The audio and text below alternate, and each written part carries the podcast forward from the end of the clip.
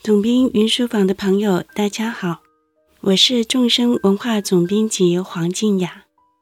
又到了我们每周一次空中谈心的时间，这次要谈的是哈佛小教室系列六条到彼岸的船，第五条禅定波罗蜜，意思就是说，以禅定作为从生死轮回的此岸，渡脱到解脱自在的彼岸那一条船。说起禅定这个题目，其实直接对应的就是禅修。说起禅修，要先讲一个小故事。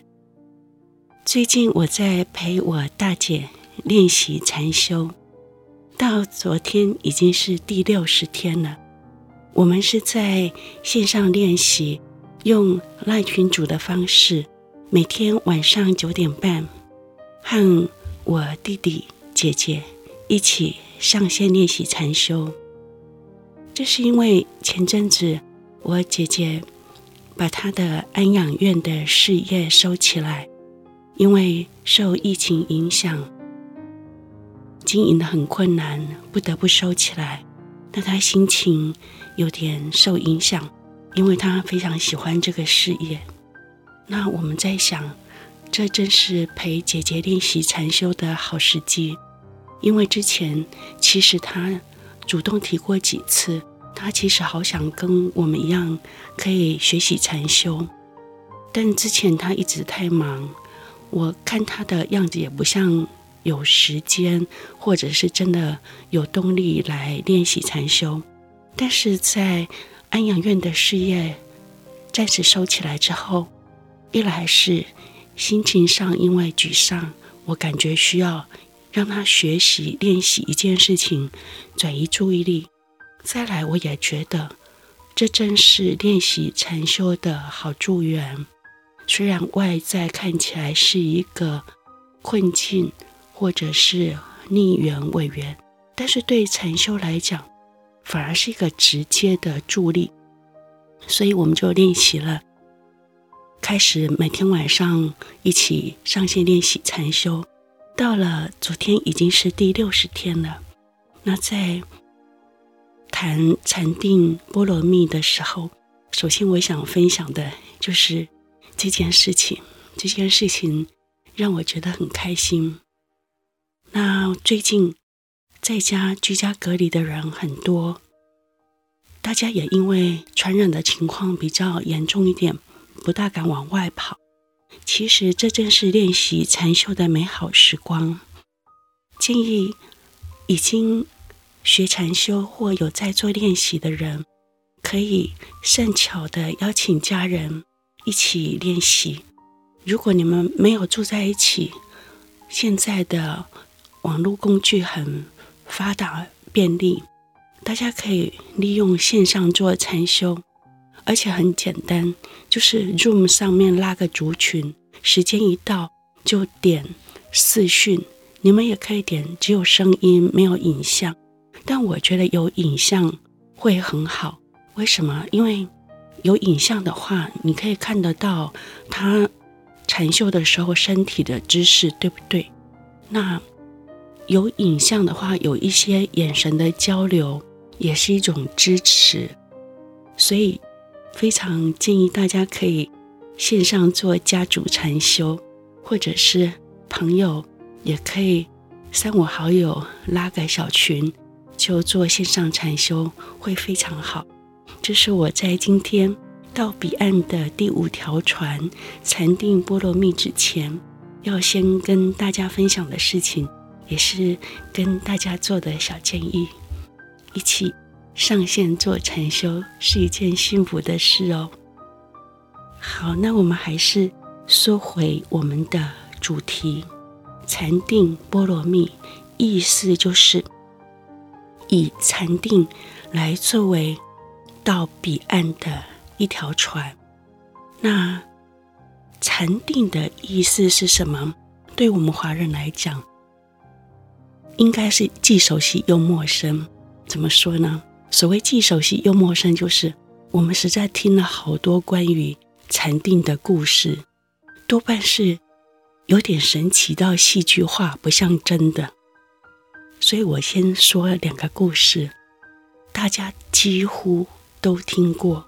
这也跟华人心中对于禅定的戏剧化想象有关系，或者是我们为什么会觉得好像禅修很难，然后这件事跟我的关系不大的原因，就是那个神奇的程度好像不是一般人做得到的。但是这里面有真，也有一些小误解。真的部分是这些事迹可能是真的。小误解的部分是，不要觉得我们第一天练习就做到那么神奇的地步。来，我们看看这个故事是怎样的。话说，在二十世纪，就是上个世纪的上半叶，上半叶就是呃一九五零年之前，那个时候广钦老和尚还在中国的时候。那个时候他还年轻，经常在山里头打坐，经常打坐就是入定十天半个月，这是非常常发生的事情。那山里头砍柴的樵夫，经常看见在山洞里面打坐的老和尚入定十天半个月的，他们也觉得还好，蛮习惯的。但是有一次特别久，久到樵夫们觉得事情好像不对劲，就跑到山洞里，伸手去广清老和尚的鼻子前面探一探，看看有没有在呼吸。诶，发觉没呼吸。他们想，糟了，这是不是往生了、圆寂了？然后就赶快跑回。老和尚的寺院去通报，就说老和尚一点气息都没有，我看这次可能不妙哦。那寺院里的人一开始也觉得说没事没事，老和尚禅定甚深，这次只是入定时间比较久了。时间一天一天过去，樵夫们又去报告了几次。说真的不对，太久了。正常人不吃不喝那么久，都很难活。就算老和尚是成就者，那时候还年轻，但是也称他为老和尚。说老和尚虽然是成就者，但这么久不吃不喝，而且完全没有气息，这样看起来有点不对哦。樵夫们多报告几次之后。连寺院里面的出家众也开始紧张起来，觉得哎，这次会不会真的圆寂了？然后他们就去请当时的一位大德，这位大德多数朋友或者是尤其是学佛的朋友应该都听过，就是弘一法师，就是很有名的音乐家弘一法师，后来出家了，他的法名。呃，在家时候叫李叔同，出家之后就叫弘一法师。他是很有名的音乐家、书法家，也是律宗很重要的大德。那老和尚的寺院的人就拜托弘一法师，请他上山去看一下老和尚情况究竟怎么样。当弘一法师到了山洞之后，了解老和尚只是安住在深山禅定里面，因此就三弹指，三弹指就是弹了三次手指头，请老和尚出定。那因为以弘一法师的正量，所以他三弹指之后，广钦老和尚就出定了。这是一个在学佛的朋友之间流传度非常广的故事，也就是说，有一位老和尚，他可以在山洞里面打坐，有四个月以上的时间，是看起来不但不吃不喝，而且完全没有气息，看起来像是坐化了，就是以打坐的姿势圆寂了。那但是其实他只是安住在深深禅定当中。这个故事非常的有名，让大家觉得说：哦，原来打坐可以到这么厉害的地步。那我们普通人哪里做得到呢？那因此，可能有些人会觉得说：啊，我们没办法这么专注，也做不到这么好。这件事跟我们的距离好像有点遥远。接着再来说一个古代的故事。古代就是在六世纪的时候，公元六世纪，那是禅宗的初祖，叫达摩祖师。达摩祖师的形象，华人都非常熟悉。比如说不倒翁，今天我们会看到很多石雕或者是塑像塑不倒翁的形象，看起来还蛮喜感的。那那个。呃，不倒翁的形象是一个大胡子老外的形象，那就是传说中的达摩祖师。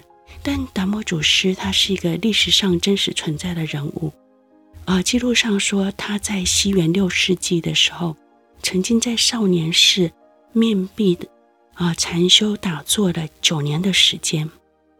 大家又觉得说，哇，果然吧，祖师大德就是要这样子。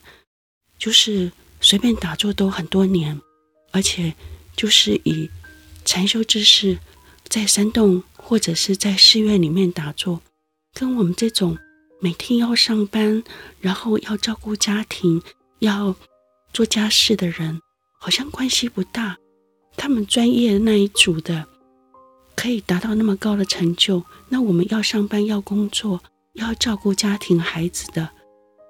好像永远没有机会学得这么好，那我们还要学吗？有些朋友可能有这个疑问。接下来我们就要来说说，其实禅修没有想象中的那么戏剧化，有成就非常伟大的祖师大德，但是我们不要被这样伟大的成就吓得不敢从零到一开始我们的禅修之路。我们接下来就来讲讲，那所谓禅修是什么？我们可以怎么做？我们今天希望让它很实用，我们生活里面就用得到，我们当下就可以练习。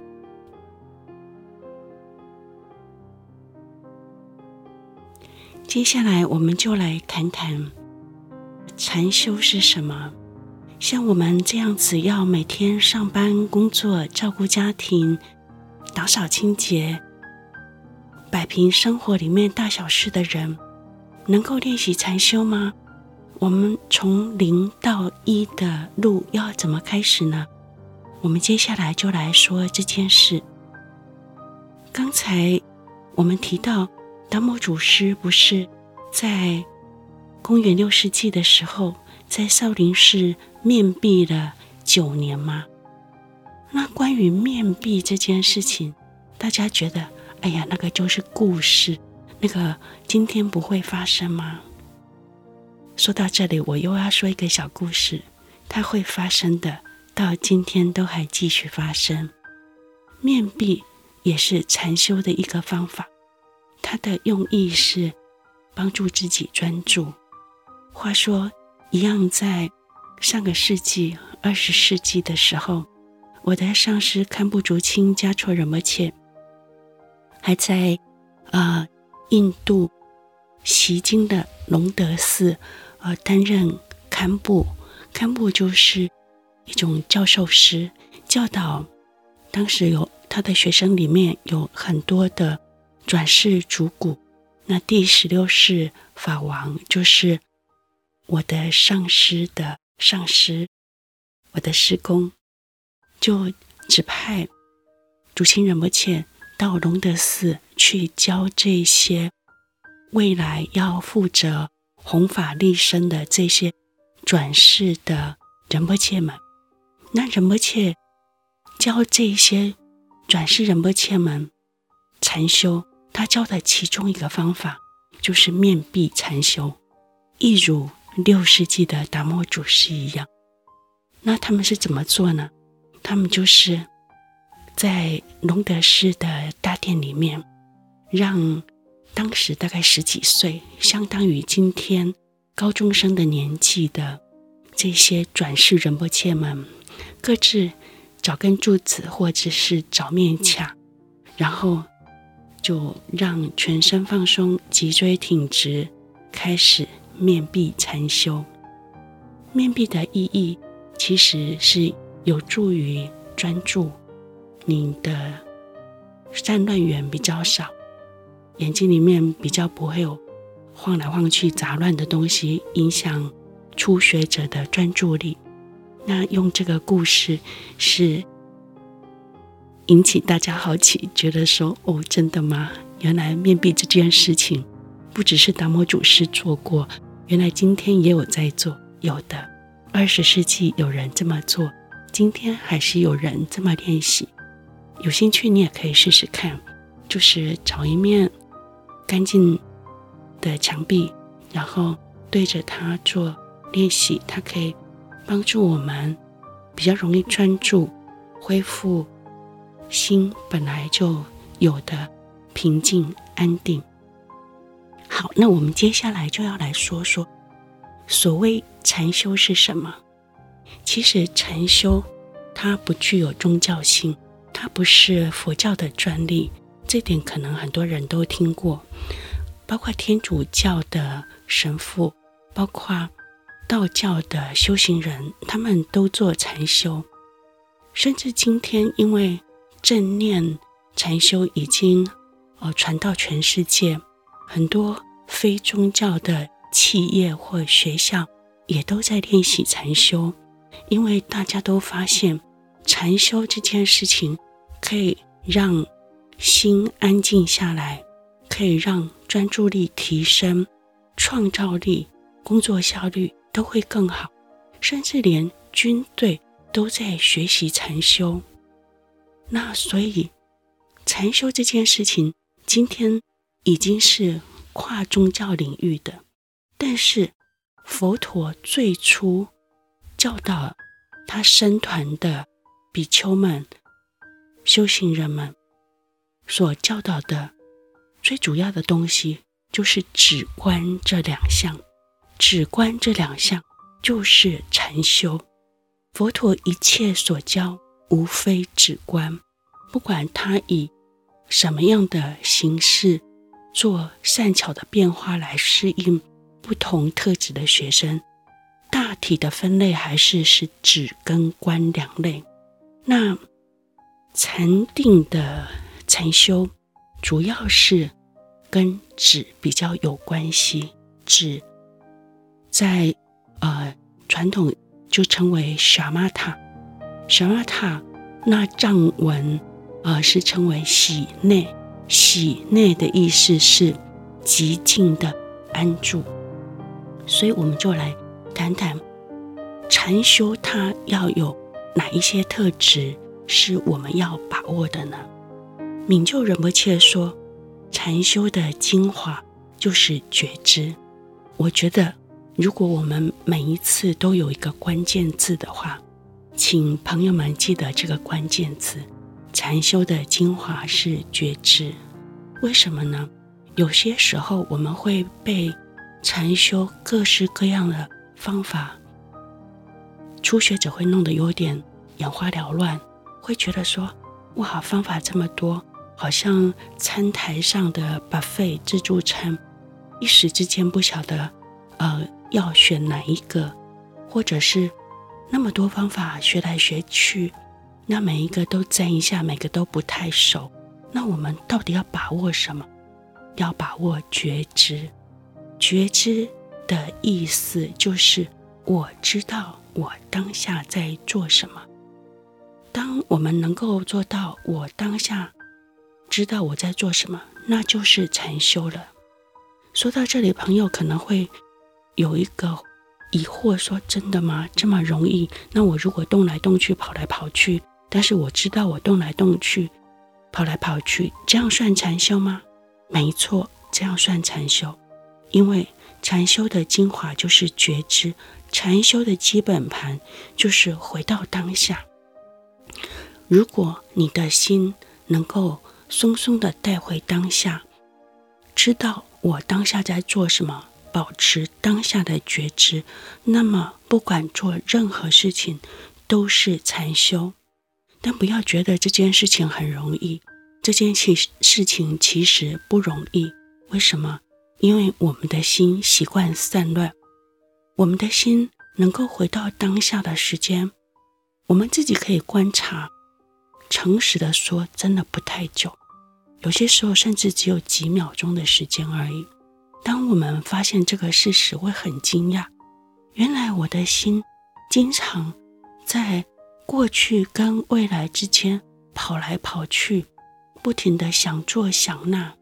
明就忍不切会称那个跳跃不定的心称为疯猴子心。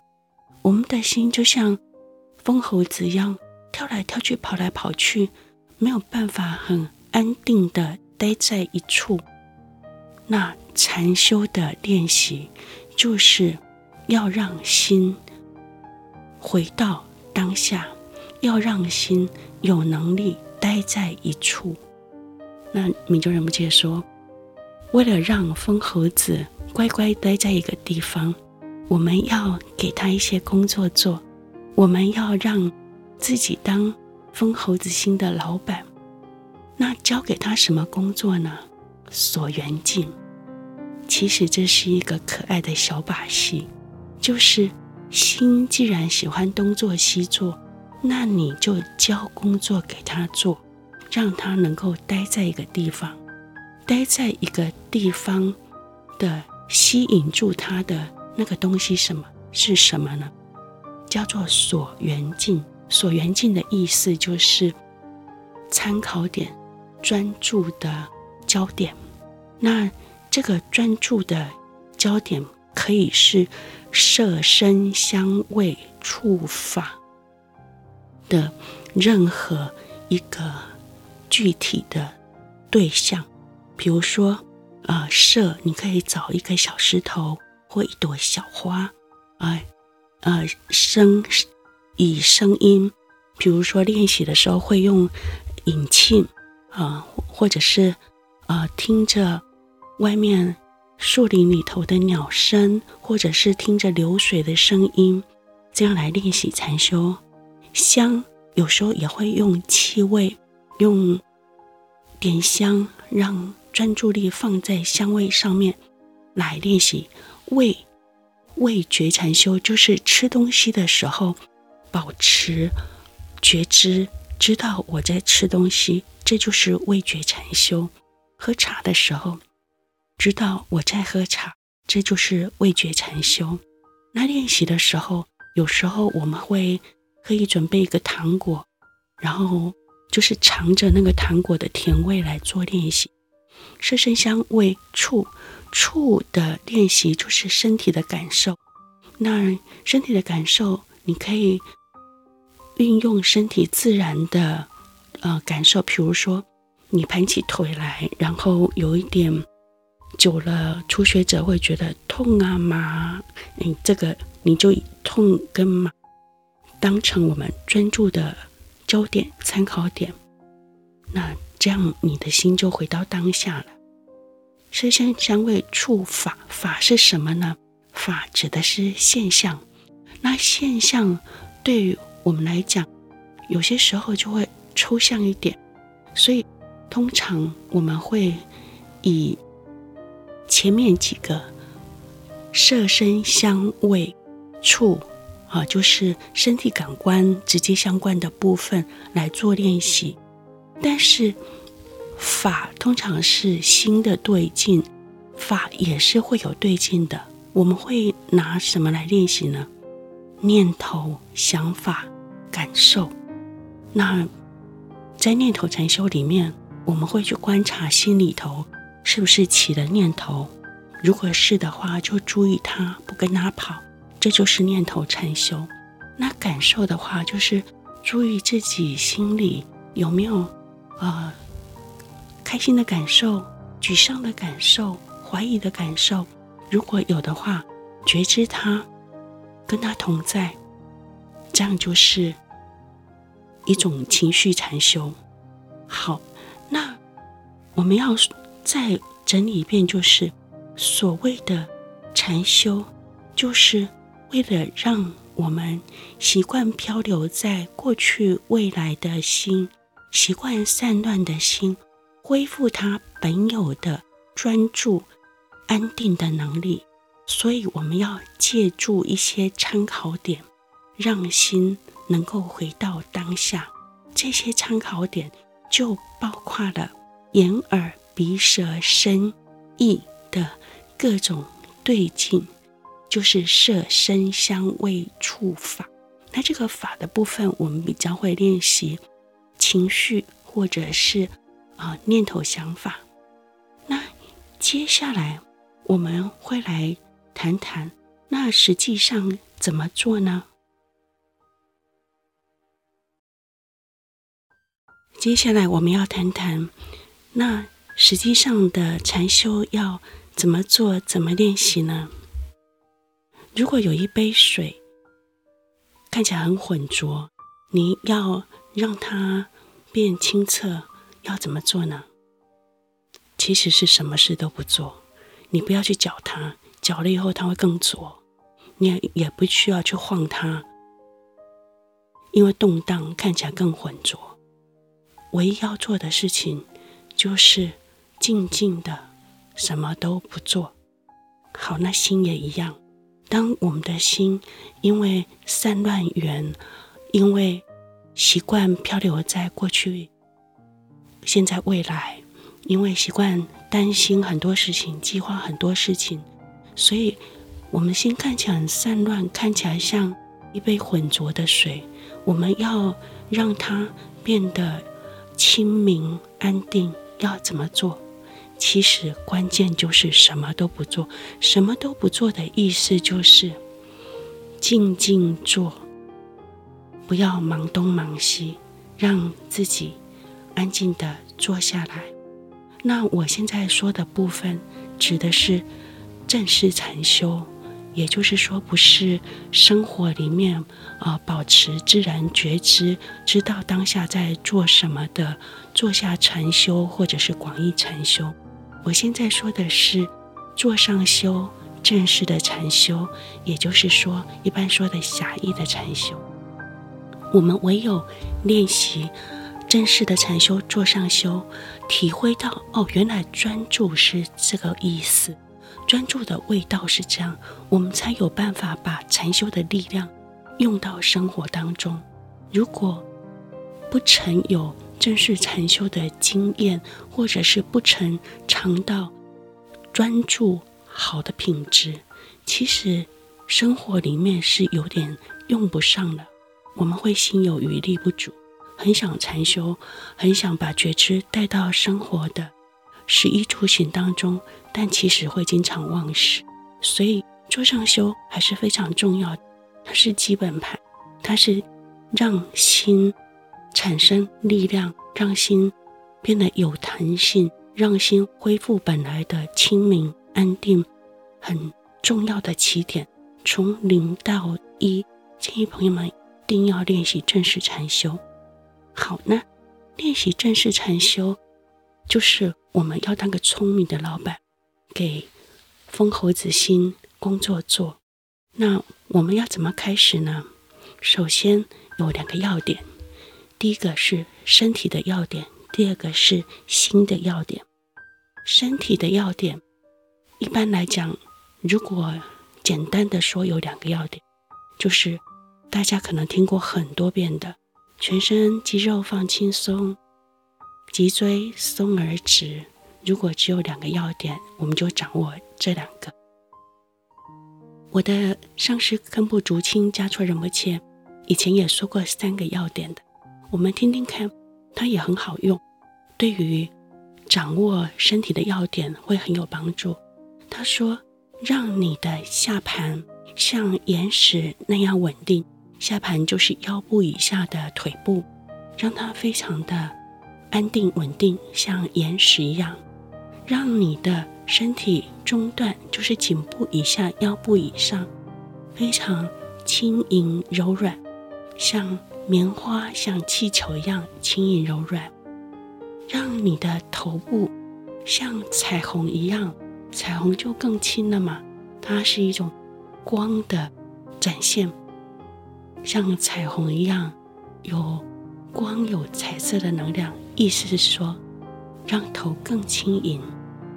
好，那这三个要点重述一次：让下盘像岩石一样安定，让中段的身体像棉花、像气球一样轻盈柔软，让头像彩虹一样更轻，像有光、有彩色的能量。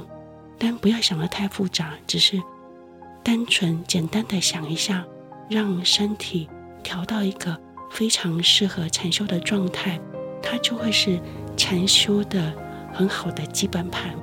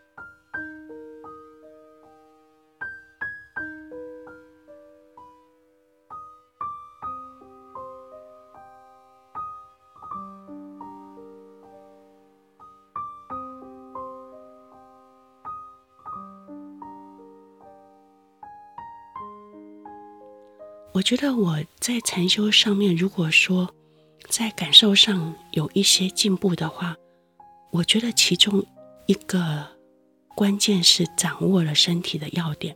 这件事很奇妙，经过的人就知道，身体的要点非常重要。为什么？因为传统上说，身正则脉正，脉正则气正，气正则心正。意思是说，你身体。如果位置摆对的话，你的气脉明点的运作会比较流畅，会比较顺。那么它会直接影响你心理的状态。就经验来讲，这是真的。朋友们可以试试看，观察是不是这样。好，那掌握了身要之后，传统上会说有七支做法，七个要点。那如果说你想简单的从零到一开始。建议你就可以掌握两个要点或三个要点，全身肌肉放轻松，脊椎挺直。那当然，脚步要让它是安定的，安定的就是你不要翘脚或者是悬空，脚要很稳定的踩在地面上，或者是如果你能盘腿是很好的。如果初学者觉得盘腿会痛，你可以散盘。那总之，让身体有一个。放松稳定的开始。接下来，新的要点是什么？新的要点就是置心一处，在传统上说的，就是让我们的心待在一个地方。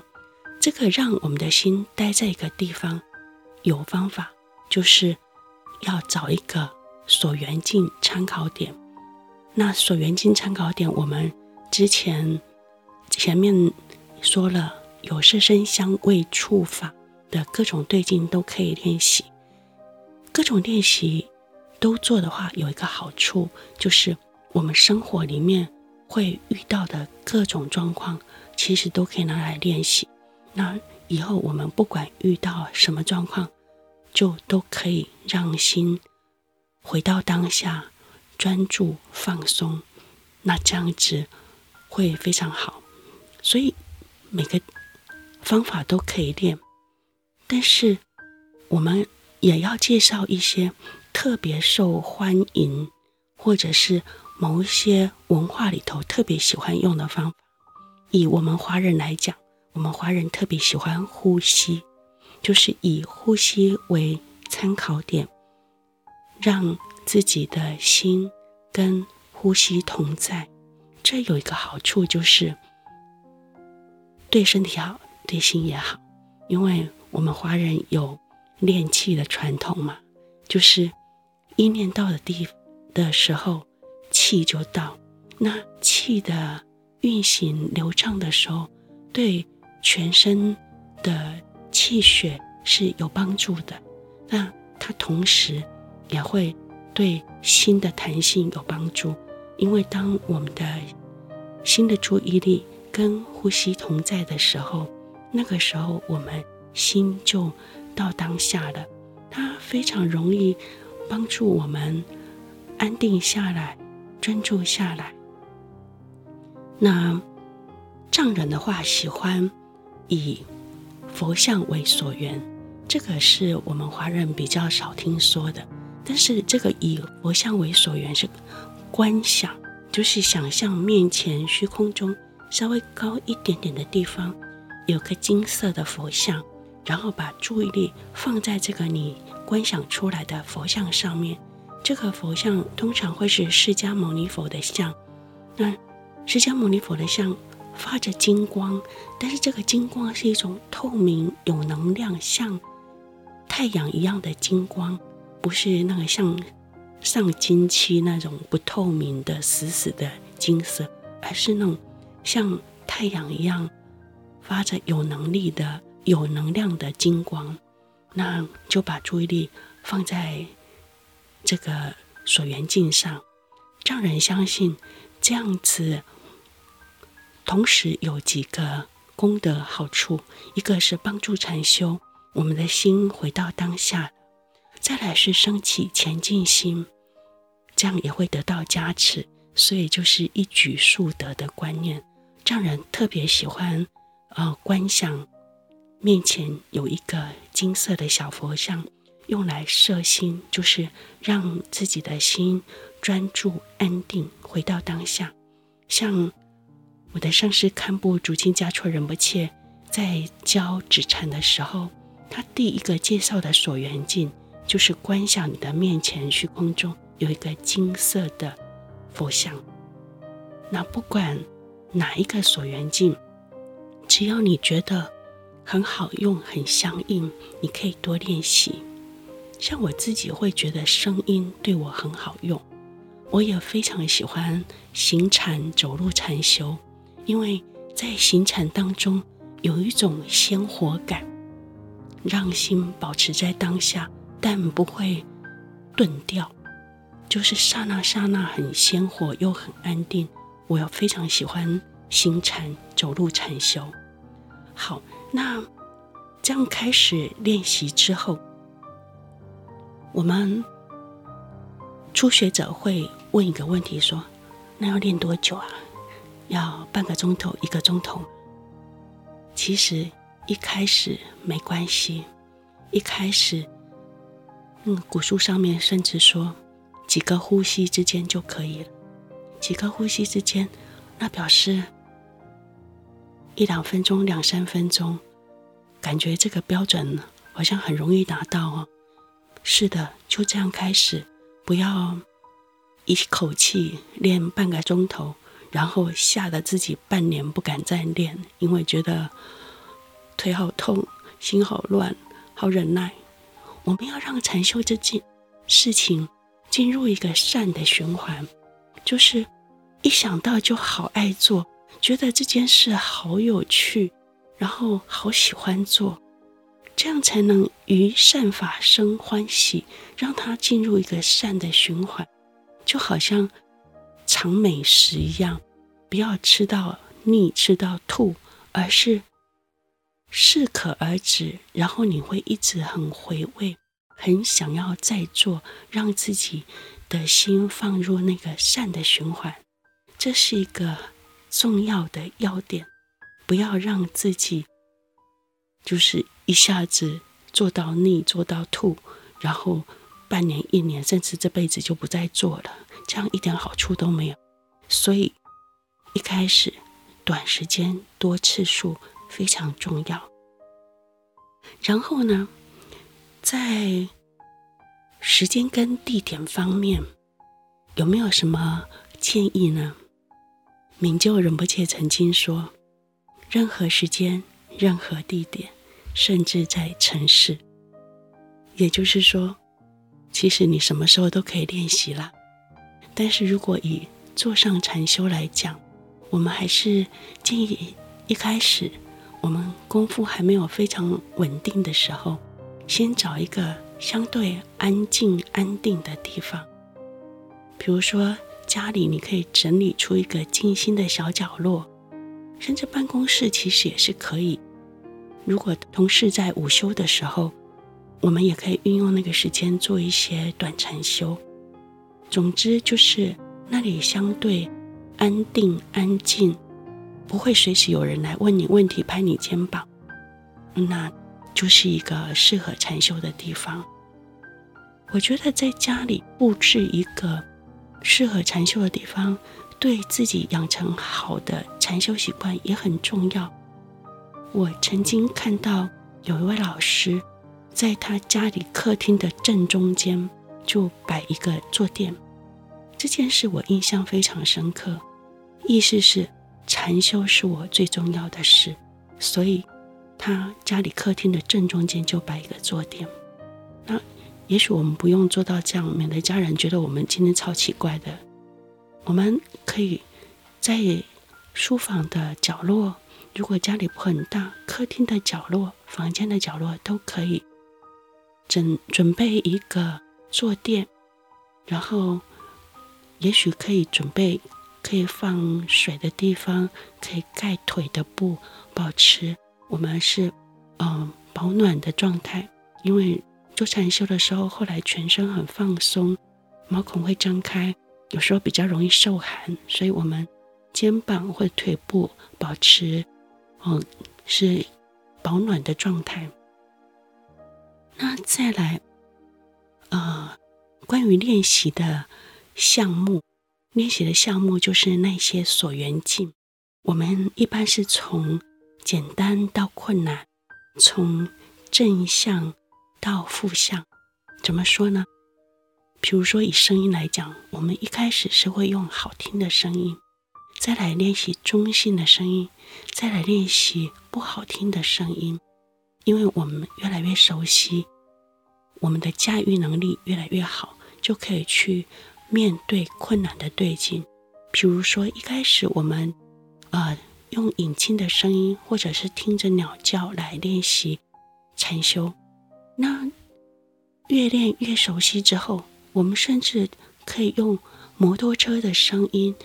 喇叭的声音来练习声音禅修，那个时候我们即使听到不好听的声音，也能够安定自己的心，让心松松的回到当下，那这样就对了。以此类推，大家可以根据自己的状态，很务实的，从简单的到困难的，从正向的到负向的。最后，我们的愿景是希望所有的对境，我们都是可以禅修的，就是我们都可以当下觉知，都可以跟他放松的待在一起，而且我们在心态上会提醒自己，我不带着希望跟恐惧的单纯的置心一处，让自己的。注意力松松的跟这个所缘境待在一起，远离戏剧也是禅修里面的重要关键字哦。就是不要带着要消灭这个对境的企图心，或者是希望这个对境待久一点。比如说情绪哈，有些时候，如果说我们担心，也许会有一种心态说。啊，那也许我做禅修，这个担心的情绪会紧张。有些人讲话之前会紧张啊，我现在赶快做情绪禅修，这个紧张会不会就消除？不会，有时候你越这么想，会越紧张。所以在禅修里头，我们还是要带着一个松松的提醒，就是让我们远离希望跟恐惧，单纯的坐下来，让心跟这个所缘境待在一起，这样我就回到当下了。这样我心本然的清明安定。就会恢复了，我的心就会更有弹性了。我在从事利他的服务，或者是让自己安定放松、趋向解脱道的路上，能力就更好了。让我们一起这样努力。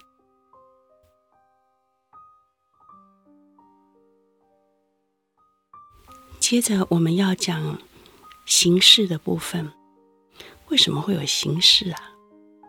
其实形式的部分比较指的是，如果你是一位佛弟子，那非常建议你一开始加上皈依发心跟四无量心，结束的时候加上回向，那么你这就是一座非常完整的禅修。也就是说，你是有前行，前行就像序曲一样，有前行的皈依发心和四无量行，然后有正行，正行指的是禅修练习本身，就像主菜啊，前面的前行是前菜，禅修练习本身就是主菜，主要的练习，最后要以回向来当结行。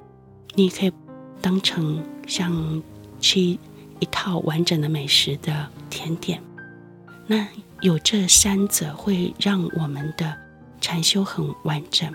那如果啊、呃，你只是初学者，也还没呃学习佛法，甚至你就只是单纯想要学禅修本身，还没有打算成为佛弟子，那你可以直接练习禅修本身，完全没有问题。像我和弟弟陪着姐姐练习的这六十天的禅修，一开始我们就只是单纯练习禅修本身。我渐渐渐渐的才加上皈依发心，然后接着加上四无量心，然后加上回向。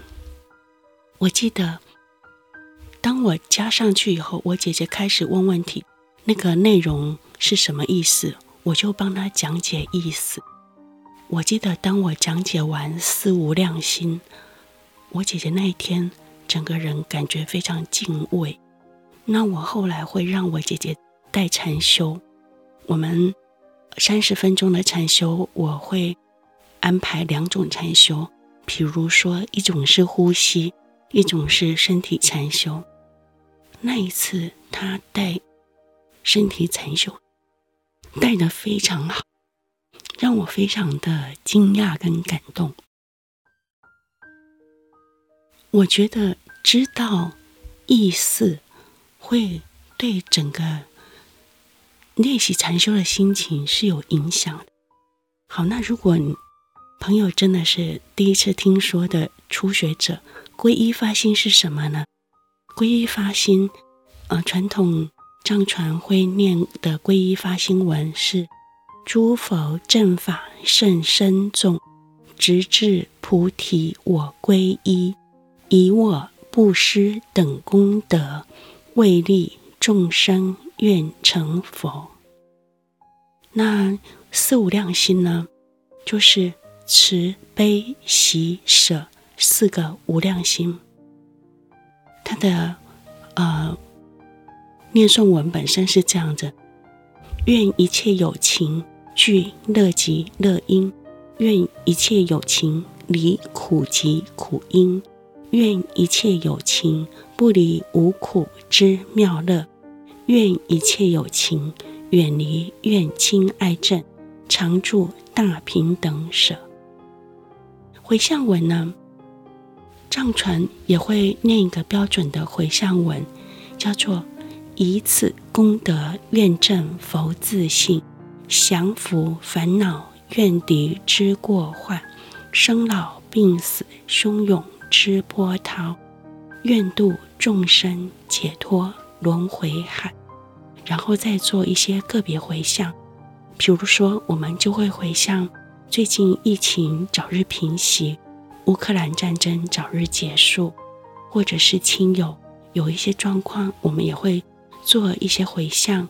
然后希望跟他有一样问题的人，也都同时得到舒缓，这样就是很完整的禅修。有皈依发心、四无量心做前行，有正式的禅修做正行，有回向做结行，会非常好。这也是很鼓励朋友们可以这么做的。它让禅修不只是。技术而已，它让禅修会从心态上改变，让我们扩大心量为利他。我们不只是为自己做这个禅修，我们是为所有我们认识不认识的生命，愿他们平安、健康、幸福、自由。所以我来做这个练习，一再的这么做，你会真心开始相信。好，那接着我们还是要提一点高标准哈。我们在六条到彼岸的船这个系列里面都会提到高标准，就是听起来超难的，现在可能做不动，但我们要在见地上先建立这个观念，有一天我们是会做到的，但现在可能是一颗种子。在禅定上的高标准会是什么呢？佛子行说：甚深禅定生慧观，能尽除灭诸烦恼，知已因离四无色，修静虑是佛子行。意思是说，甚深的禅定会升起智慧的关照，因此能够除灭各种烦恼，贪嗔痴慢疑各种烦恼。了解这一点以后，我不会让自己。停在四无色天的世间禅定，四无色禅定是修禅定修到顶了，世间禅定修到顶了，就是四无色禅定。我会从禅定当中升起智慧，这样子修静虑，静虑就是禅定的别名，这样是一个菩萨应该有的行为。好，这里就是。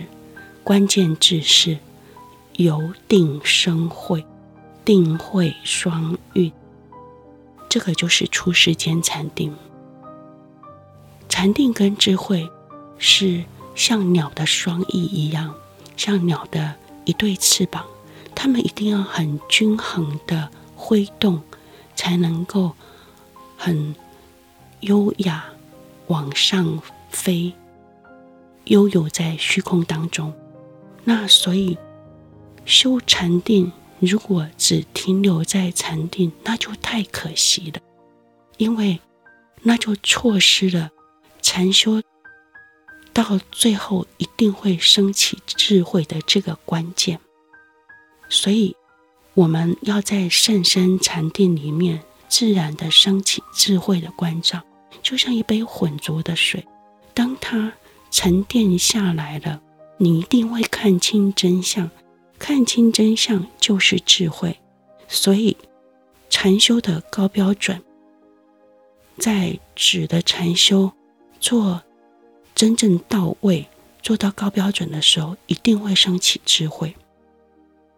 再来是远离能所。什么叫远离能所？就是能修所修。这个对初学者有点难。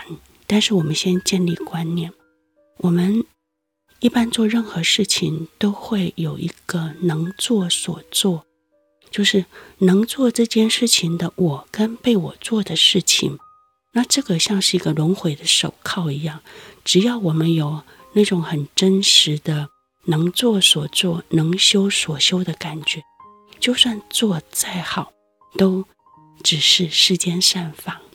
不过。当然好过不做了。那如果禅修做止的禅修这件事情，你仍然有着能修的我跟被我修的禅修这件事情，那么这就是一种世间禅定，做再好，顶多就是四无色天的禅定。那当然，我们现在四无色天的禅定听起来已经超厉害，厉害到不可思议了，我们根本够不到。但是我们还是要知道，那不是究竟的。我们要从世间禅定上，让它再往上提升，成为出世间禅定。也就是说，我们要由定生慧，我们要让日自己有能力远离能所，超越能修的人跟所修的禅定这件事情。我们才会从轮回脱钩，才会从轮回的手铐里头解开来、松开来。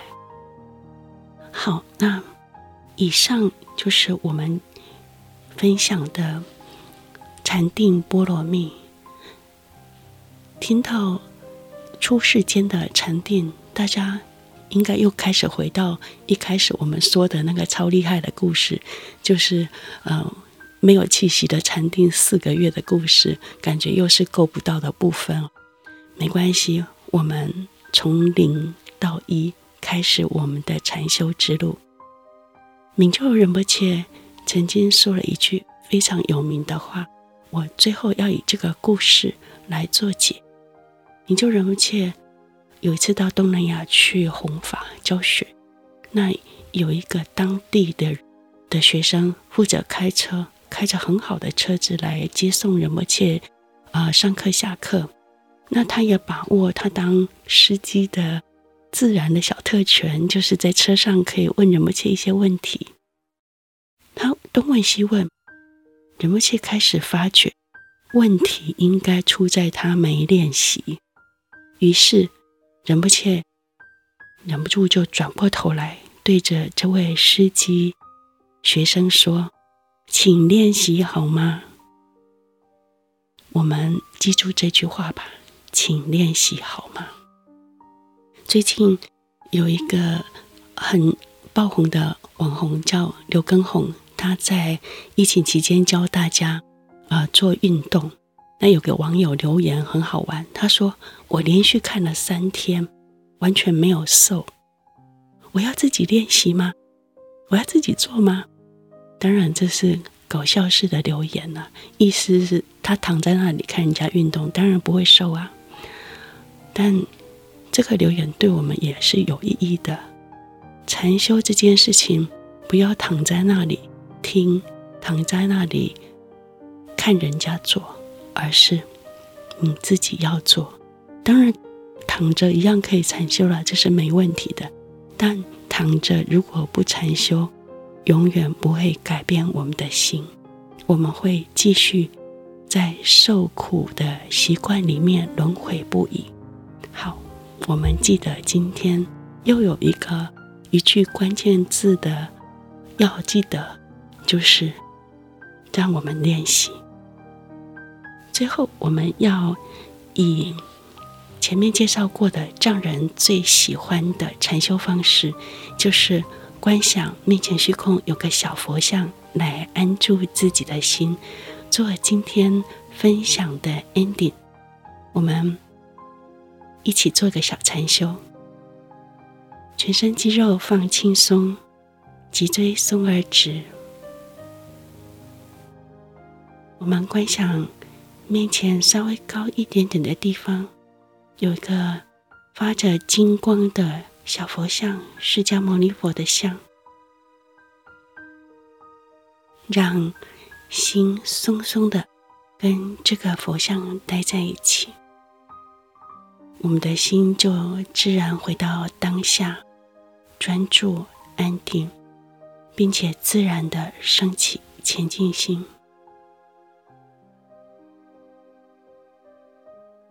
这个礼拜我会常常做这个观想佛像的练习，让心回到当下，让心专注放松，升起前进心。朋友们要不要也一起加入，经常做这个练习呢？下周我们要来说到彼岸的第六条船——智慧。我们要来做这个六条到彼岸的船这个系列的圆满篇，说说到彼岸的第六条船——智慧。放下放松，让心休息，找回最好的自己。总兵云书房，我们下周见。